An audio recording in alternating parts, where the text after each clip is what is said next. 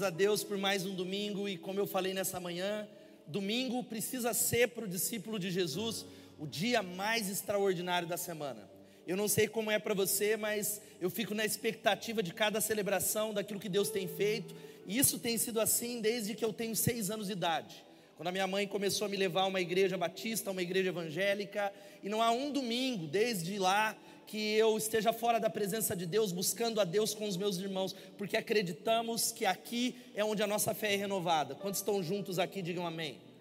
E nós estamos nessa série, é a oitava semana, dois meses, falando sobre o nosso sonho de igreja. Nós estamos construindo, o desafio para você é: qual é a igreja que nós estamos vendo daqui a 10 anos? Qual é a igreja que Deus chama você não a sentar, mas a fazer algo por ela, a construir? Nós temos ministrado e eu creio de todo o meu coração que a igreja é a única alternativa de Deus para o mundo doente. Não são os partidos políticos, a nossa esperança não está nisso. Vote com consciência, mas a igreja é a única alternativa, porque é o evangelho que pode mudar alguém de dentro para fora. Você crê nisso? Diga amém. Nós temos falado que a igreja é a esperança do mundo e temos falado que escolhemos como igreja uma visão que Deus tem nos dado, uma visão apaixonante de ser uma igreja no templo e nas casas. Uma igreja de duas asas, uma igreja que se reúne para grandes celebrações, onde nós estamos celebrando, ouvindo a palavra, e uma igreja que se reúne durante a semana nas casas. Nós não queremos ser religiosos, nós queremos levar a igreja para o lar, que nós chamamos de célula, e temos dito assim: que cada crente é um ministro e cada casa é uma igreja. Você pode dizer isso? Cada crente é um ministro e cada casa é uma igreja? Cada casa é uma igreja. E hoje, na penúltima mensagem, eu quero falar algo fundamental, algo que eu tenho, Deus tem colocado no meu coração, tenho levado para alguns lugares, ministrado em alguns momentos aqui e orando nessa semana Havia tantas coisas para falar sobre o sonho da igreja, que eu quero conversar com você é sobre uma igreja que influencia as cidades. Uma igreja que é influência na cidade. E mesmo assentado, eu convido você a abrir a sua Bíblia em Mateus capítulo 5. Eu quero ler com você os versos de 13 a 16. Mateus 5, de 13 a 16. Quando você vai encontrando aí, você que está aqui pela primeira vez, que bom que você veio. Eu queria só que você fizesse um aceno com a mão, você que é a primeira vez que está aqui na nossa celebração. Levanta bem alto a mão, que bom que vocês vieram. Vamos falar assim: que bom que vocês vieram. E no final do culto, do meu lado esquerdo, tem um presente que nós queremos entregar para você. É só você preencher um cartão que está em frente à sua cadeira, levar lá, e nós vamos, vai nos agradar, nós vamos ficar felizes de você pegar uma lembrança da nossa igreja para vocês. Mateus 5, 13 a 16, diz assim. Vocês são o sal da terra, mas se o sal perder o sabor, para que servirá? É possível torná-lo salgado outra vez? Será jogado fora e pisado pelos que passam, pois já não serve para nada. Vocês são a luz do mundo. É impossível esconder uma cidade construída no alto de um monte. Não faz sentido acender uma lâmpada e depois colocá-la sob um cesto, pelo contrário, ela é colocada num pedestal de onde ilumina todos os que estão na casa. Da mesma forma, suas boas obras devem brilhar para que todos as vejam e louvem seu Pai que está nos céus. Vocês são o sal da terra e a luz do mundo. Você pode repetir comigo e dizer: Eu sou o sal da terra e a luz do mundo? Eu quero convidar você mesmo assentado, você que está em casa, a pedir a Deus que Ele fale com você. Pede a Deus. Às vezes, Satanás é como um pássaro, como está na parábola da semente. Que quando a semente é semeada à beira do caminho, ele rouba a semente para que ela não floresça. Peça a Deus para que leve cativo toda a ansiedade. Peça a Deus para que Ele fale com você. Que você não desperdice o seu tempo de sair da sua casa e não ouvir a voz de Deus. Diga, Senhor, eu preciso ouvir a tua voz eu necessito, eu não saí de casa só para participar de um culto e ver um batismo, eu quero ouvir o Senhor falar.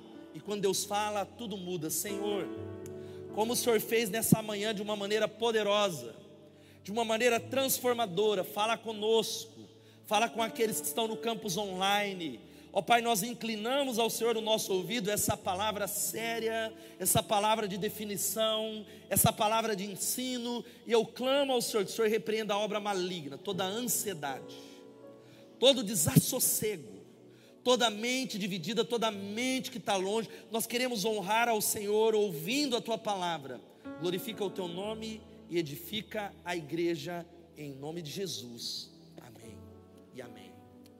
Todo o ministério de Jesus foi, sempre será, de conceitos transferíveis. Jesus, ele diz que aquilo que você recebe e aquilo que você é, é aquilo que você transfere, gerando discípulos, mudando pessoas. Então nós recebemos de Deus, isso é igreja, nós vamos recebendo ministrações, e aquilo que é um conceito, que é uma verdade, se transforma naquilo que nós somos, e é isso que nós transferimos para as pessoas. Jesus, ele se coloca diante de uma grande multidão, e ele estabelece um símbolo extraordinário. Ele diz assim para nós, ele diz assim para você que é discípulo: vocês são o sal da terra em primeiro lugar.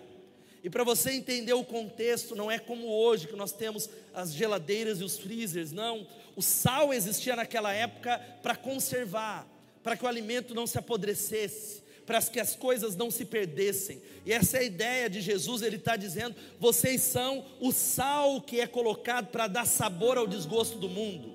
Vocês são colocados no mundo para que o mundo não se deteriore para que o mundo seja conservado, para que o mundo não se destrua. Essa é a primeira palavra de Jesus. E ele continua dizendo que vocês são a luz do mundo. Você pode dizer, eu sou a luz do mundo.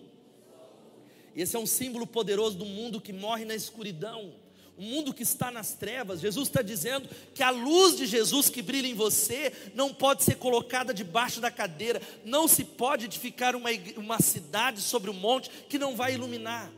Mas Jesus ele começa a falar algo muito extraordinário. Ele diz que se o sal não salga, se o sal não cumpre o seu papel, para nada mais presta a não ser de ser pisado pelos homens. E essa questão é a seguinte: o evangelho é bom e ele muda a vida das pessoas. Quantos estão entendendo isso? Digam amém. Mas se o evangelho é bom, quantos creem que o evangelho é o poder de Deus para todo aquele que crê? Você crê que o evangelho é o poder de Deus? Poucos creem, né? Você crê que o evangelho é o poder de Deus? O Evangelho tem que mudar tudo. O Evangelho não diz respeito só a algo religioso, que você venha batizado, você frequenta a igreja, não. O Evangelho funciona, ele começa a mudar tudo. Ele muda o seu casamento, ele muda a maneira com que você se relaciona com finanças, a maneira com que você lida com a sua saúde, a maneira com que você lida como cidadão, a maneira com que você lida com a nação, e ele transforma, ele prospera, ele precisa mudar tudo. Mas a pergunta é: se existem tantos evangélicos no Brasil, somos quase 50 milhões, por que, que o Brasil ainda continua com altos índices de violência? Por que, que o número de divórcios dentro da igreja é tão alto quanto aqueles que estão fora? Por que, que nós observamos e há é, pequenas melhoras aqui ou ali, mas as nossas cidades, elas continuam muitas vezes do mesmo jeito, elas continuam muitas vezes sem mudanças aparentes. A gente precisa entender que existe algo, um chamado de Deus. Ele diz que ele chama a igreja de Jesus e ele chama os discípulos para ocupar alguns espaços, para estar em alguns espaços, não através da dominação, mas para sinalizar o reino de Deus, para olhar para esse mundo e para a cidade para dizer: ó, é assim que um casamento funciona, é assim que a política precisa funcionar. Nós apontamos para o reino de Deus, porque veja só, se os discípulos não ocuparem alguns espaços, ele será ocupado.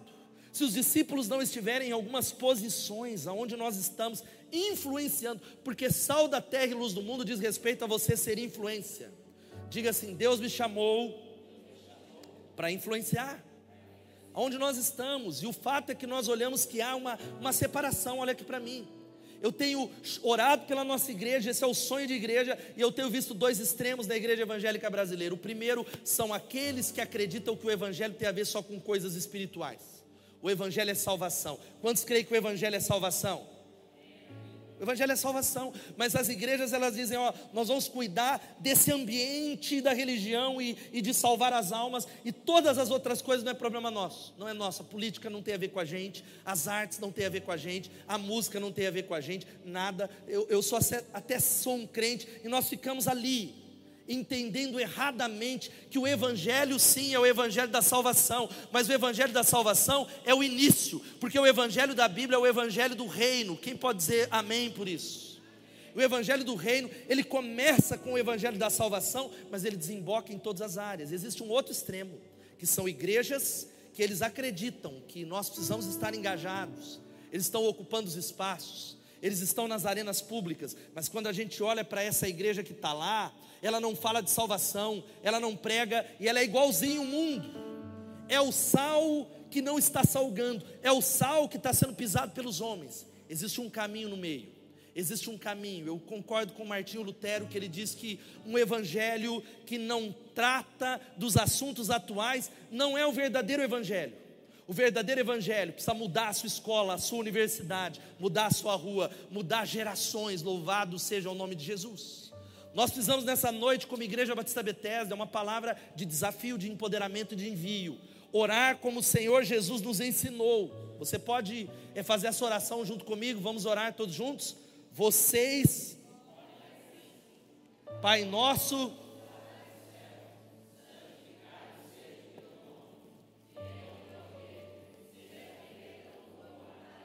assim na terra como no céu. Aleluia, essa é a nossa oração. E eu creio que o desafio de uma igreja, esse é o nosso sonho de igreja, é levantar líderes e pessoas que vão influenciar naquilo que são chamados sete montanhas. Sete montanhas de influência. Talvez você já ouviu essa expressão, eu já ministrei sobre elas, talvez você já leu sobre elas. E quando nós falamos é que existem sete esferas da sociedade quatro esferas, como dizia o Abraham Kuyper, um grande teólogo holandês, e ele dizia que são áreas de influência, são esferas de influência que modelam e mudam a cultura, mudam uma sociedade, mudam a nossa vida. São sete montes, sete áreas de influência que são as seguintes: família, a igreja, um monte de educação, do governo e política, da mídia, que é o jornalismo e tudo aquilo que é impresso, artes e entretenimento e esportes também, e negócios, ciência, medicina. Sabe o que, que nós, é o desafio da nossa igreja? Ser sal e luz nessas sete montanhas que são os modeladores culturais, onde Satanás ele tem colocado pessoas lá. Aonde o mundo tem ocupado esses espaços, porque você, como crente, não entendeu, porque nós fazemos uma separação Sabe qual é a separação que nós aprendemos lá atrás que está errada? Nós fazemos uma separação, uma dicotomia sagrado e secular. Diga sagrado e secular. Nós aprendemos errado, porque nós achamos que existem alguns ambientes que são mais sagrados. O púlpito é sagrado, pregar é sagrado, fazer missões é sagrado. Entregamos todas as áreas para Satanás, porque nós não entendemos que no reino de Deus não há essa separação. Todos os lugares onde o crente chega se torna um lugar sagrado. Quantos estão entendendo isso, digam amém. E antes que talvez um pouco de Bíblia aqui para você, um pouco da palavra de Deus, onde é que está essa, essa questão dos sete montes que foi um pouco mais envolvida por Lauren Cunningham da Jocum e o Dr. Bill Bright da Cruzada Estudantil. Dois versículos, anota aí. O primeiro deles está lá em Isaías 2,2. Leia comigo, vamos ler todos juntos? Nos últimos dias, o monte do templo do Senhor será estabelecido no alto dos montes, e se elevará sobre as colinas, e para ele se afluirão todas as nações. A Bíblia está dizendo que naquele último dia, nós apontamos para o reino, todas as nações, o monte do Senhor será estabelecido, de tal maneira que as pessoas que estarão em cada uma dessas montanhas pedirão conselhos para o Senhor. Porque sabe qual é o nosso desafio? Mostrar em cada uma desses, dessas montanhas aqui como é que Deus se parece. Na montanha da família, nós olhamos para o mundo e nós dizemos: sabe como é que funciona uma família do jeito que Deus é o rei? É desse jeito. É desse jeito que uma família ela funciona, é desse jeito que uma família tem sucesso, é desse jeito que nós criamos filhos, é desse jeito que nós lidamos com a, lidamos com a nossa identidade, com a nossa sexualidade, com o nosso dinheiro. Nós vamos para a montanha da igreja e nós não somos uma igreja fechada nas quatro paredes, mas nós somos uma igreja que diz: é assim que funciona a igreja no Evangelho. Quem pode dar um glória a Deus por isso? Nós vamos para a montanha da educação e não terceirizamos, mas nós ocupamos esses espaços, invadimos, não só criando colégios evangélicos, não e eu não tenho, nós temos um sonho de ter um colégio, ore por isso, da Bethesda ter um, um colégio cristão, mas eu não concordo com pais que, não, eu preciso colocar o meu filho no colégio cristão, mas não ora, não lê a Bíblia, não discipula, não é exemplo, não ama a igreja e coloca a responsabilidade do discipulado e terceiriza aquilo que Deus deu para você. Mas nós estamos ali dizendo, nós queremos mostrar para o mundo como é que a educação funciona, porque Jesus é modelo de cada uma dessas áreas. O outro versículo que mostra o quanto, o quanto Satanás ele quer dominar essas áreas está lá em Apocalipse 17, versículo 9. O nome da ação do diabo do mundo é comparado com prostituição, a prostituta nos últimos dias. E veja só o que diz Apocalipse, versículo 17, 9. Vamos ler todos juntos? Aqui está a mente que tem sabedoria. As sete cabeças são sete montes, nos quais a mulher está sentada, são também sete reis. E a gente começa a entender que o diabo ele vem para matar, roubar e destruir, mas a maior estratégia de Satanás é ocupar o alto de cada uma dessas montanhas para mudar a nossa vida, para mudar é, a, a cultura, para mudar tudo, porque ele veio para matar, roubar e destruir. Mas eu quero perguntar algo para você: qual é o seu chamado? Pergunta para quem está do seu lado: qual é o seu chamado? E eu já comecei falando que a gente faz uma divisão entre sagrado e secular que a gente acha que chamado é ser pastor, e glória a Deus, eu oro e profetizo que tem muitos pastores que sairão dessa igreja missionários, quem pode dar um glória a Deus? Mas é uma visão equivocada, quando um pastor como eu olha para a sua comunidade, apenas 3% serão chamados para trabalhar dentro da igreja, em uma posição ministerial no monte da religião, mas os outros 97% têm o seu chamado, isso inclui você, dentro das outras seis esferas. Talvez você é alguém que não tem a sua vocação tão clara, mas Deus chamou você para uma dessas outras seis esferas. Você tem uma aptidão para as artes, para a música, você tem uma aptidão para o governo, para o empreendedorismo, para a ciência, talvez para a área da saúde. Eu não sei qual é a área, mas algo nós precisamos estabelecer aqui. 100% dos crentes são chamados para o ministério. Quem pode dizer glória a Deus? Diga assim: Eu sou chamado para o ministério. Você não está muito convicto disso, você aprendeu errado. Você acha que ser chamado para o ministério é fazer o que eu estou fazendo, e por isso nós entregamos para Satanás todas as outras montanhas. E sabe como que é a ação do maligno? A Bíblia diz em 1 João 5,19 que sabemos que somos de Deus e que o mundo todo está sob o poder do maligno. O mundo todo está sob a influência do maligno. E sabe como é que o diabo ele vai enviando os seus demônios? Ele diz assim: olha, ele envia os seus demônios para o monte da educação, pervertendo, mudando os valores. E eu tenho visto, cadê os educadores que estão aqui? Professores, diretores, levanta a mão bem alto. Glória a Deus pela vida deles aí. Vamos dar um glória a Deus por eles. Mas eu tenho visto nessa cidade professores desesperados. Professores que dizem, eu não sei o que eu faço mais. E Satanás, ele tem desvirtuado aonde professores têm assumido o compromisso de ensinar algo que é papel da família, que é papel dos pais. Satanás é alguém que coloca a gente no monte da mídia e ele começa a dizer assim: ó, o reino do outro lado, que é o reino de Deus, é baseado em boas notícias. Evangelho quer dizer boas notícias, diga boas notícias. Então, sabe como que nós vamos assumir essa montanha? Lançando todo tipo de más notícias más notícias, mentiras, cativando pessoas no medo, na desgraça, gerando falta de esperança, e é aquilo que nós vemos. Você pode ligar o jornal, não há boas notícias. Eles vão dominando talvez a área do governo, estabelecendo pessoas que não vão lutar pela justiça, que não olharão para Jesus como modelo. Um modelo de governo não é Bolsonaro, não é Lula, não é Ciro, não é Simone Tebet, é Jesus Cristo, o Rei perfeito. Você pode dar um glória a Deus? É para ele que nós olhamos, porque todas as nações querem um rei, um presidente como Jesus. Agora é claro, a gente não vota em Jesus. Mas sabe o que eu estou dizendo? Os crentes precisam se levantar, dizendo: ó, oh, nós queremos sinalizar o reino de Deus nessa esfera de influência. Satanás ele toma muitas vezes posse da, da arte dos negócios. Ele diz: olha, vamos talvez explorar pessoas, pagar, maximizar o lucro e pagar salários cada vez menores. E aí, o que ele faz com a montanha da religião, da igreja? Ele pega e ele fala assim: deixa a igreja nas quatro paredes. Deixa a igreja adorando, chapando no Espírito Santo. Quantos amam adorar a Deus aqui? Dá um glória a Deus pela presença dEle. Deixa a igreja crescer, desde que eles não se importem com as outras seis esferas desde que eles fiquem lá. Enquanto eles ficam lá, vivendo nas quatro paredes, e é culto todo dia, e é culto toda hora, e glória a Deus pelo culto, e não se importam por aqui, nós vamos fazer leis que vão roubar a liberdade religiosa deles. Isso não é uma, um papo político, mas eu não sei se você às vezes ouve só é, é, é, narrativas de um lado ou do outro, da polarização política, mas sei, não sei se você sabe, a Venezuela era um dos países da América do Sul que havia um grande avivamento espiritual. Megas igrejas na Venezuela. Deus estava fazendo obras extraordinárias na Venezuela. Você que é envolvido com o ministério cristão, mas era uma igreja na Venezuela que não estava pouco preocupado com política, com mídia, com entretenimento. E eles perderam a liberdade religiosa. E assim tem sido em vários lugares do mundo. Porque existe uma outra coisa que eu quero que você guarde aqui no nome de Jesus. Nós precisamos avançar e entender através da, não é da dominação, diga assim: dominação versus ocupação.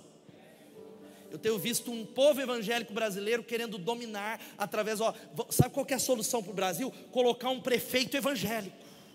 Se a gente colocar um vereador evangélico, vote num pastor, Piracicaba vai mudar. E não vai mudar coisa nenhuma, porque muitas vezes existem pessoas que estão ali, que são evangélicas, mas não têm um chamado para aquela esfera de influência. É alguém que é chamado para o mundo da religião, e ele quer estar lá, e ele não está salgando, ele não está fazendo diferença ele não tem proposta, ele não é alguém que está mudando, porque Deus nos chamou, preste atenção, o chamado mandato cultural, diga mandato cultural, é um mandato para toda a humanidade, para mim, para você, e o mundo tem avançado, existe até tantas coisas extraordinárias, dá uma olhada 20 anos atrás, você imaginaria ligar de WhatsApp para alguém que está numa outra nação? Era na base da ficha, olhe lá, e a ficha era um negócio, meu Deus, acabou, beijo, te amo, tchau era carta. O mundo tem mudado aceleradamente. E toda boa dádiva todo dom perfeito vem de Deus. Amém ou não? Pix, os crentes, a primeira coisa, quantos utilizam Pix? Aqui levanta a mão, Pix. Macrentaiado foi o primeiro que falou que Pix era da besta, sabia disso? É da besta. Agora é o tal do metaverso, é da besta. E aí sabe o que faz? A gente não, não é vanguarda, Satanás toma conta disso. Daqui a alguns anos a gente corre atrás porque nós não entendemos que é um chamado. Vamos ler todos juntos?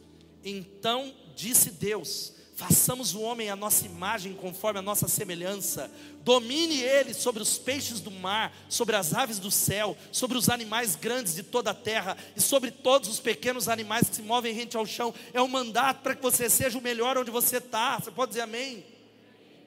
É aquela questão que eu quero abrir um parênteses, de manhã eu não falei isso.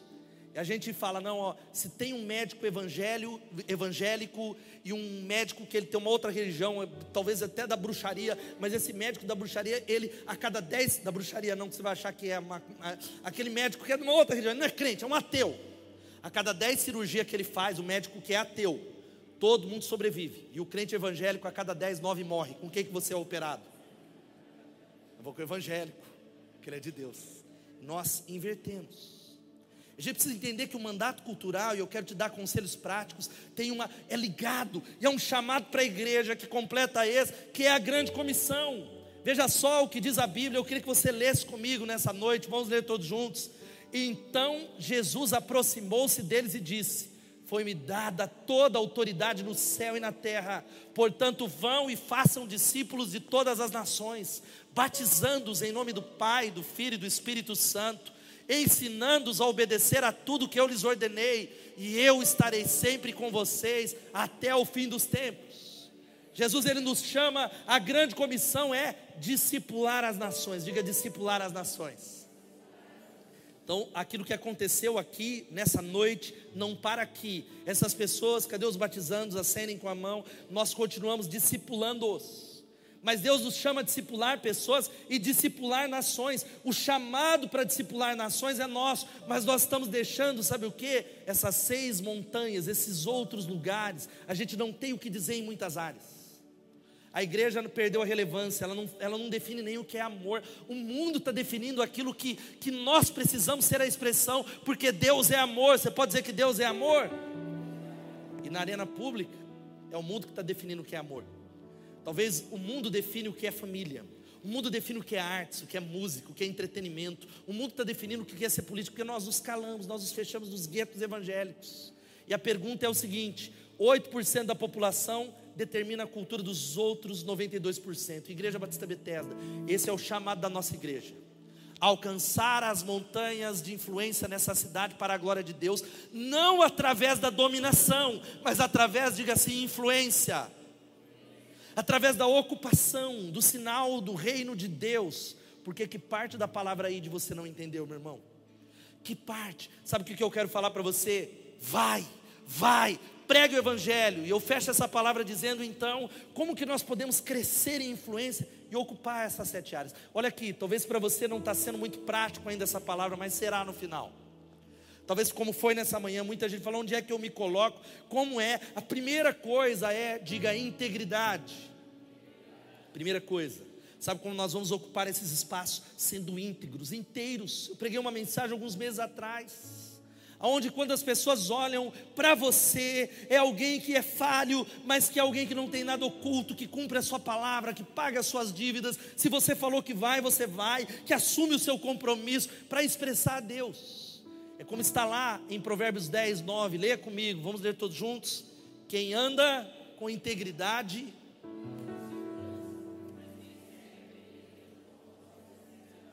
Sabe o que significa, meu irmão? Que no trabalho, quando todo mundo vai para uma direção, você vai na contramão, porque o mundo está desesperado por modelos.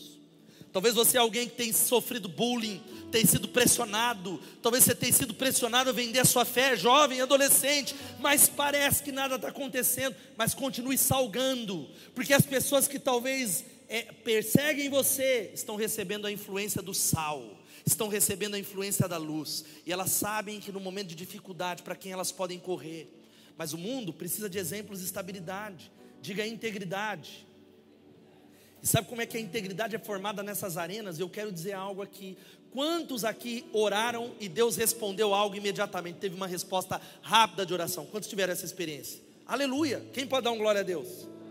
Mas eu quero dizer para você que respostas imediatas de oração, elas geram fé. A gente ora e aconteceu curas miraculosas, diz: "Uau, Deus existe". Mas quando Deus ele retarda algumas respostas. E muitas vezes nós oramos, oramos, oramos, oramos, oramos e parece que nada está acontecendo. Respostas adiadas de oração não geram só fé, elas geram um caráter de fé, elas geram um caráter de perseverança. Quantos estão entendendo isso? Digam amém. Você está entendendo isso? Porque essa integridade que tem a ver com esse processo, porque muitos estão se perdendo porque não passaram pelo processo. Eu quero dizer para você, meu irmão, existe um processo ao qual Deus vai levando você, que você talvez não entende, mas que está gerando em você um caráter de fé, que vai fazer a diferença onde Deus te colocou. Quantos entendem isso? Digam amém. Eu tenho visto uma geração não passar pelo processo. Eu tenho visto uma geração de crentes e jovens do, do antigo live, que começaram muito bem, mas seguiram Jesus durante seis anos dez anos, mas não terminaram. A vida cristã é uma jornada, a vida cristã é uma maratona, a vida cristã é cruzar a linha de chegada e ouvir o Senhor falar: muito bom, servo fiel, entra na alegria do seu Senhor, constante. Quem está entendendo isso? Nessa noite. Mas agora Deus muitas vezes não responde a sua oração na hora, porque Ele quer gerar algo dentro de você. Ele quer que, Ele está gerando em você um caráter de fé, diga caráter de fé. Você precisa guardar isso de verdade. Você que talvez diz, Deus não me ouve. Parece que tem gente que ora na hora. É porque Deus ele tem algo grande para você. Ele sabe que você não vai conseguir sustentar o que Ele tem nessas seis áreas, no seu emprego, onde Ele quer te colocar, ou no seu casamento, se Ele não gerar algo de dentro para fora. Algo que a gente precisa entender que quando algo não acontece, é porque Deus quer ampliar a sua visão e te ensinar a celebrar o sistema de raízes mais do que o sistema de frutos. Deus deseja isso, entenda os nãos de Deus que geram integridade para que nós possamos ser modelos para esse mundo. O mundo está carente, gente. É tal de bancada evangélica que só faz vergonha é tal de, de, de crente nas mais variadas cidades e, e chega de eleger, eleger pastores que não tem competência nenhuma para estar tá lá. Chega de eleger gente que não sabe nada de política pública. Chega de eleger pessoas, colocar pessoas em posições que Deus não chamou. Nós precisamos de pessoas íntegras, porque os dons te evidenciam, mas é o caráter que te consolida. Diga amém. Maravilhoso, pessoas cheias de dons. Por isso, você entendeu lá o mandato cultural? O Senhor nos fez a sua imagem e a sua semelhança.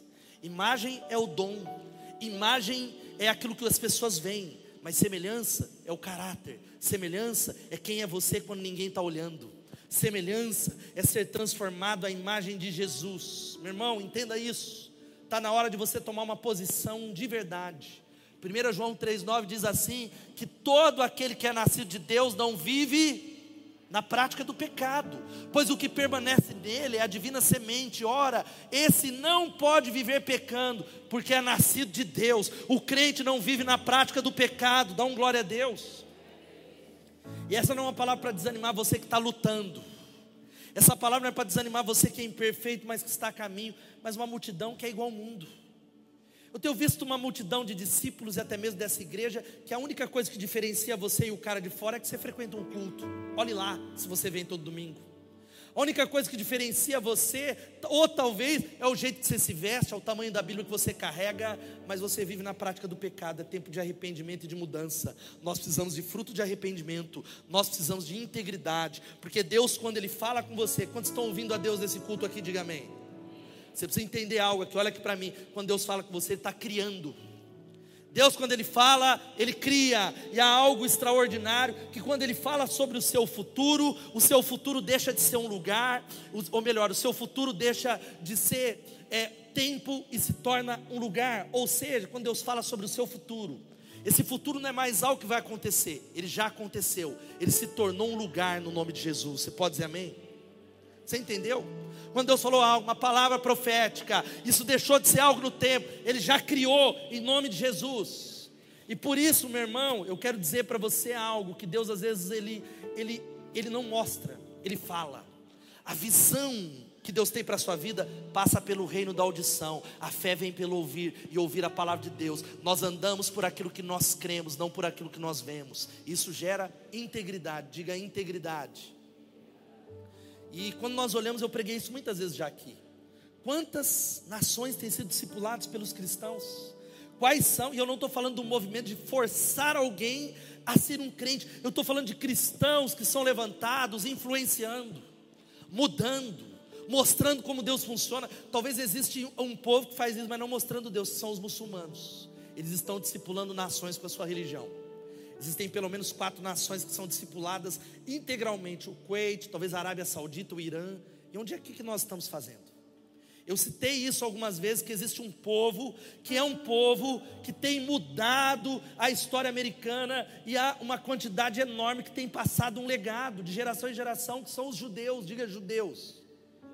Sabe o que, que são dados? Você já ouviu aqui nesse púlpito que a maioria dos estúdios são dos judeus a maioria dos produtores de cinema, a maioria dos banqueiros, a maioria dos donos dos bancos, 20% dos professores universitários, 40% dos sócios dos escritórios de advocacia em Nova York e Washington, 25% dos prêmios Nobel, 30% dos ganhadores de Nobel em ciência, 45% dos americanos mais ricos são judeus. Um terço dos milionários americanos são judeus. Menos, isso é interessante, 0,1% dos internos em prisões americanas são judeus. Sabe por quê? E presta atenção, eles têm apenas a velha aliança. Nós somos o povo da nova aliança. Existe um judeu que vive dentro de você, Jesus Cristo, Rei dos Reis, Senhor dos Senhores. Agora, por que que com eles é assim e conosco, que nós que somos o povo da aliança, algumas coisas não mudam? Porque eles não têm a divisão entre sagrado e secular. Os judeus, existe uma palavra chamada avodá, que é a palavra, a mesma palavra para trabalho e adoração. Eles fazem tudo transcendendo. E eles estão discipulando as suas famílias de geração a geração, falando do Deus de Abraão, do Deus de Isaac e o Deus de Jacó, falando de excelência, falando da promessa que Deus tem através de Abraão. Enquanto isso, nós estamos terceirizando esses montes de influência. Segunda coisa, sabe como nós vamos ocupar? Diga serviço Sabe como nós vamos mudar Piracicaba, meus irmãos? Sabe como? Sabe como nós vamos mudar Piracicaba? Servindo, servindo, servindo e servindo para a glória de Deus.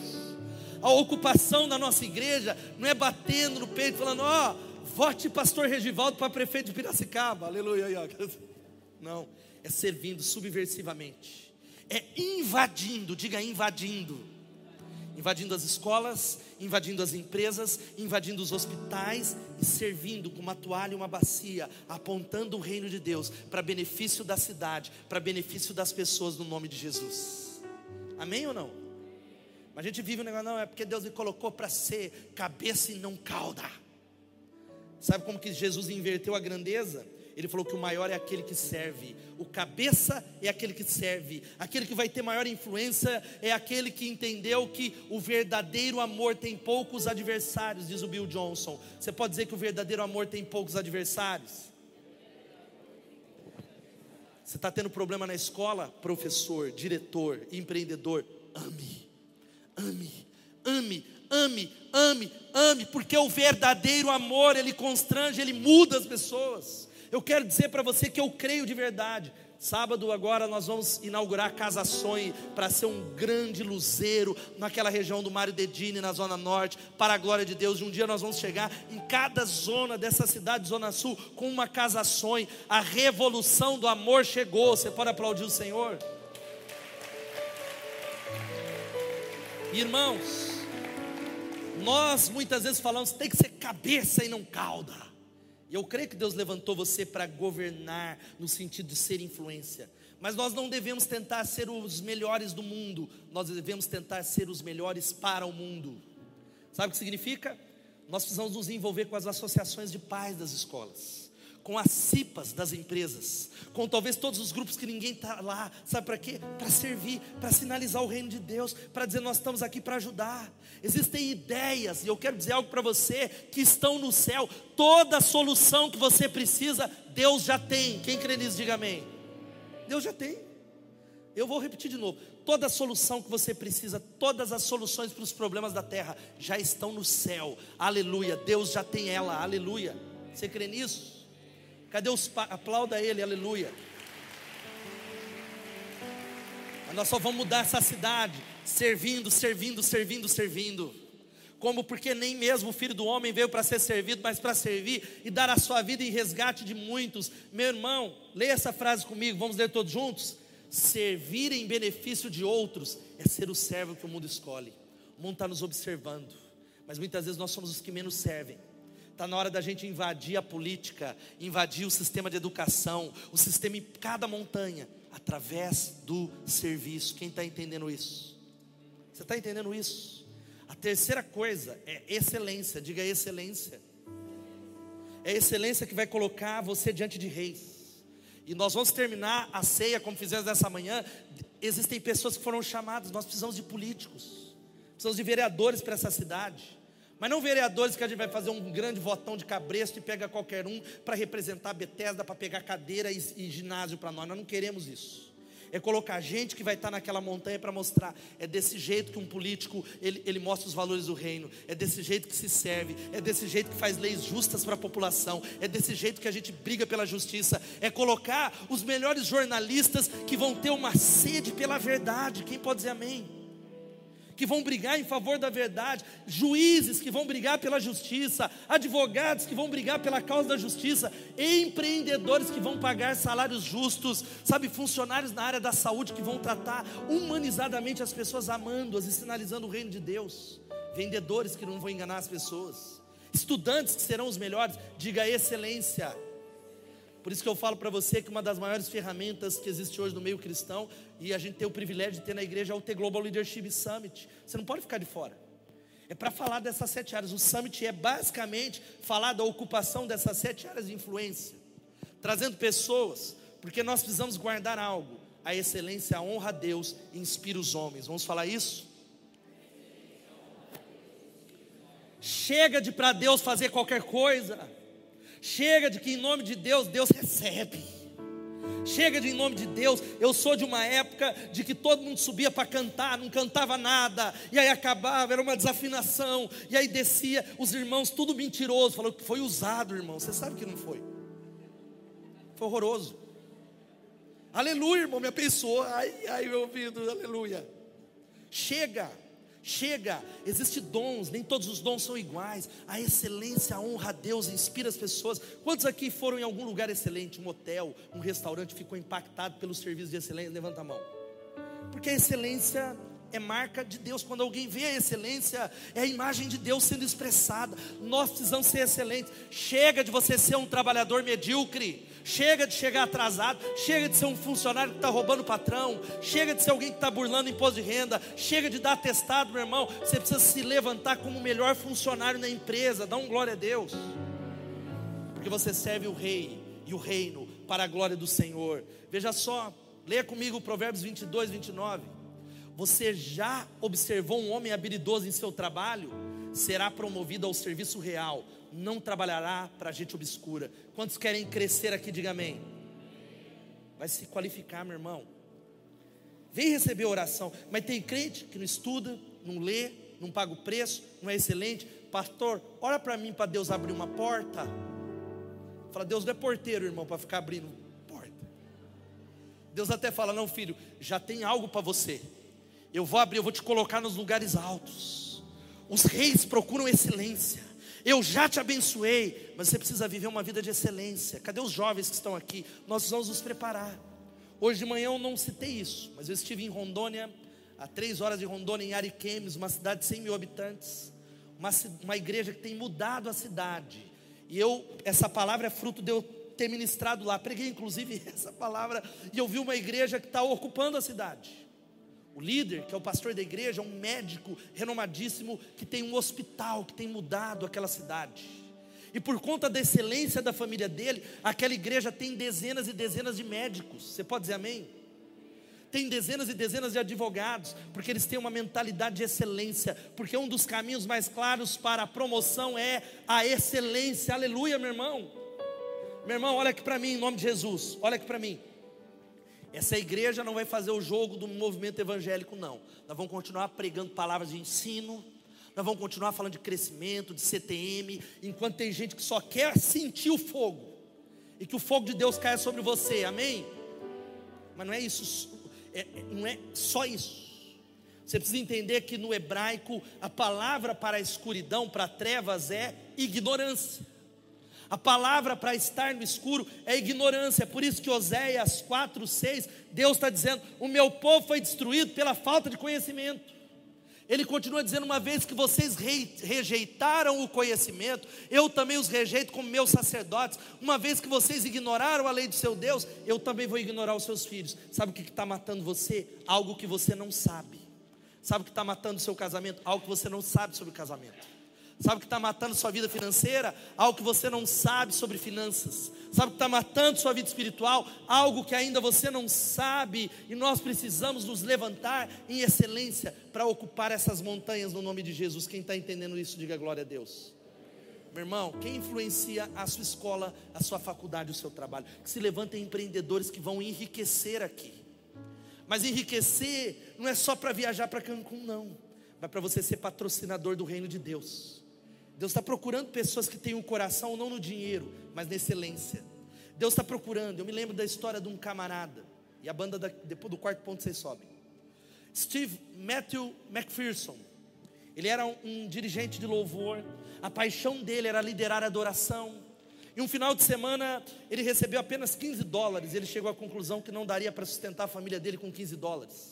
Ele se ajoelhou e ele colocou diante de Deus a vida dele, e ele era um homem já excelente naquilo que ele fazia, e Deus falou assim: Eu tenho resposta e solução para todos os problemas do mundo. Se você me priorizar, eu vou elevá-lo. E ele era alguém que não só fez aquela oração, o Matthew, ele era alguém completamente excelente, ele não vivia na mediocridade. Ele era alguém que constantemente procurava crescer com uma mentalidade de excelência e ele começou a orar, pedindo a Deus uma ideia, pedindo a Deus excelência. E uma noite ele tem um sonho, uma visão. E ele era alguém que desde a infância a paixão dele era arco e flecha. Ele sabia algumas maneiras de montar alguns arcos e flechas, ele ganhou alguns dinheiros, mas uma noite ele tem uma visão como se de um caderno saindo uma folha que está flutuando. Ele recebe, sabe o que? Um desenho de um arco e flecha extraordinário. Ele levanta na madrugada, ele começa a fazer aquele desenho, a mulher fala: "Tá com insônia? O que está acontecendo?" Ele, não, Deus está me dando uma ideia. Sabe o que acontece? Dessa ideia nasceu a Matthew Archery Company, que é a maior empresa de arco e flecha do mundo. A maior empresa de arco e flecha do mundo, porque o céu tem todas as ideias que você precisa. E ele não parou por aí.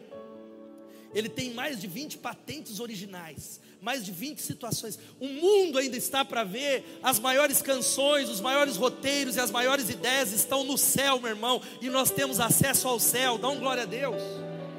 Mas você não ora por isso. Você não pede a Deus. Quantos são empreendedores aqui? Levantem as mãos. Empreendedores. Deus ele quer te dar uma ideia que vai trazer riqueza, gerar riqueza para a glória de Deus, através da sabedoria e da excelência. E esse camarada, talvez os violonistas sabem que essa marca é de um dos maiores violões do mundo, porque Deus derramou sobre ele. Quantos ouviram desse violão? Talvez você já conheceu. A quarta coisa, a banda vai subir, se chama oração. Diga oração. Irmão, as montanhas serão levantadas e os gigantes que estão nessas montanhas serão derrubados através do poder da intercessão. Dá um glória a Deus. Agora o que, que acontece? Você não crê no poder da oração. Eu estou de olho, viu? Às vezes eu descubro que um está doente, o outro você nem pediu oração. Essa é a prova que você não crê no poder da oração. Porque quem crê no poder da oração pede. Tem uns irmãos na intercessão, louvado seja Deus, eles pedem tudo. E eu estou celebrando, falar aleluia, vai receber, porque quem pede recebe. Quem pode dizer amém? Mas existem algumas potestades que são estabelecidas. Jesus diz que cairá através do jejum e da oração. Existem alguns problemas que você enfrenta que cairá através do jejum e da oração. A situação política no Brasil tem a ver com engajamento, sim, mas nós precisamos orar. Eu estou de olho nos crentes brigando aí, e briga por um, briga por outro, mas nunca orou pelas eleições nesse ano. Nunca orou pelas eleições para quem vai estar no Senado, quem vai estar na Câmara Estadual. Nunca orou pelo Brasil, porque não crê no poder da oração. Eu quero dizer para você que a excelência e a intercessão, elas andam de mãos dadas. Todo aquele que vive excelência, ele é alguém que está de joelho como Méteo é alguém que crê no poder da intercessão. Quantos está entendendo? Diga amém. Você precisa se levantar em nome de Jesus. Chega de crente que vem pedir oração e fala: Pastor, eu não aguento mais. O meu trabalho estou sendo pressionado. O meu trabalho só tem não crente. Eu queria trabalhar com um monte de crente. Não, meu irmão, em nome de Jesus, fica lá. Você é luz no meio daquela escuridão. A luz não pode se apagar. Deus te colocou porque qualquer lugar que nós não invadimos se torna mais escuro por causa da nossa ausência. Talvez você fale, mas pastor, está difícil para mim. Deus te colocou para salgar.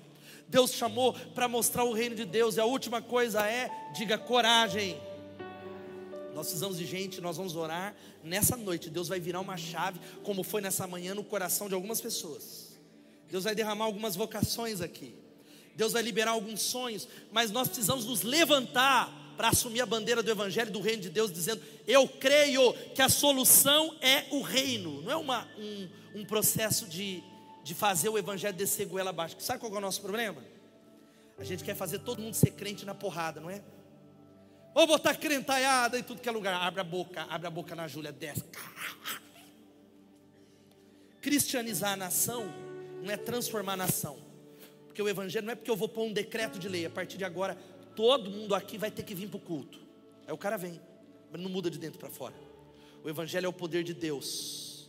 Como sabe o que? Jesus vai falando como a menor das hortaliças que vão crescendo, ou como fermento que subversivamente vai transformando pessoas, diga assim, de dentro para fora. Mas você precisa ter coragem de assumir posição, de falar: Ó, não concordo com isso aqui. Todo mundo está falando que é a sexualidade desse jeito, mas não, não, não. Respeito, nós estamos num país livre, e respeitamos o seu direito de ser o que você quiser, a hora que você quiser. Isso é viver no estado laico. É dizer a ele, mas existe um Deus que define o que é família. Existe um Deus que define o que é sexualidade. Existe um Deus que tem soluções. Existe um Deus que é na direção dele que as coisas estarão no eixo. Quem pode dar glória a Deus? Se levante em coragem para salgar, porque qualquer lugar que não invadirmos se torna mais escuro por causa da nossa ausência. Cadê os lugares que a gente precisa invadir em Piracicaba, meus irmãos? Eu fecho dizendo assim: como Deus ungiu a Jesus de Nazaré com o Espírito Santo e poder, e como ele andou por toda parte, fazendo bem e curando todos os oprimidos pelo diabo, porque Deus era com ele. Fica de pé no seu lugar, meu irmão. Sabe o que eu quero dizer para você? Deus é com você. Fala para quem está do seu lado: Deus é com você. Meu irmão, olha aqui para mim. Se você crê em Jesus, quantos creem em Jesus aqui nessa noite? Poucos, né? Mas aleluia, vou fazer o apelo para você receber Jesus. Quantos creem em Jesus nessa noite? Então Deus está com você. Não importa o que você sente, não importa quanto você diz, mas eu sou tão falho, todos nós somos. É na fraqueza. É quando você reconhece nessa noite diz Deus, eu quero ocupar uma montanha, mas eu sou fraco. É na sua fraqueza e no reconhecimento disso que Deus te levantará forte através do poder dele. É na sua fraqueza que o reino de Deus vai te capacitar a ter libertação. É na sua fraqueza, meus irmãos. Vou pedir para o pessoal já se posicionar aqui. Eu vou dar o sinal para distribuir as, os cálices, já cheguem aqui à frente. Deus tem chamado pessoas para as mais variadas montanhas. Deus quer levantar vereadores, pessoas das repartições públicas, secretários municipais, pessoas que estão na esferas, da polícia militar, que vão sinalizar o reino, escalar uma montanha de influência, de ocupação para a glória de Deus, pessoas na área da saúde, empreendedores. Quantos são empreendedores aqui de novo? Levanta a mão bem alto. Quero orar para Deus derramar recursos sobre aqueles que vão fazer o reino avançar em nome de Jesus. Pessoas que vão mostrar para essa cidade como é que é ser um empreendedor que sinaliza o reino, como é que tem uma empresa que Jesus, ele direciona todas as ações. Professores, educadores, vendedores, advogados. Sabe o que eu quero falar? Talvez você, alguém diz, pastor, essa palavra tem nada a ver comigo. Eu sou só uma dona de casa. Quero dizer para você, dona de casa, mãe, você precisa se lembrar de Susana Wesley. Susana Wesley, teve 19 filhos, foi a mãe de John Wesley. John Wesley foi o pai do avivamento na Inglaterra, um dos maiores avivamentos do mundo. E porque Deus levantou John e Charles Wesley, a Inglaterra foi livrada de um banho de sangue, porque havia uma mulher que orava diariamente pelos seus filhos, havia uma mulher que discipulava os seus filhos. Deus o levantou para marcar toda uma geração. O seu trabalho é extraordinário, mãe. O seu trabalho é extraordinário. Talvez você diz, eu sou só um sapateiro, eu sou só um funcionário, mas que pode ser usado como influência para a glória de Deus.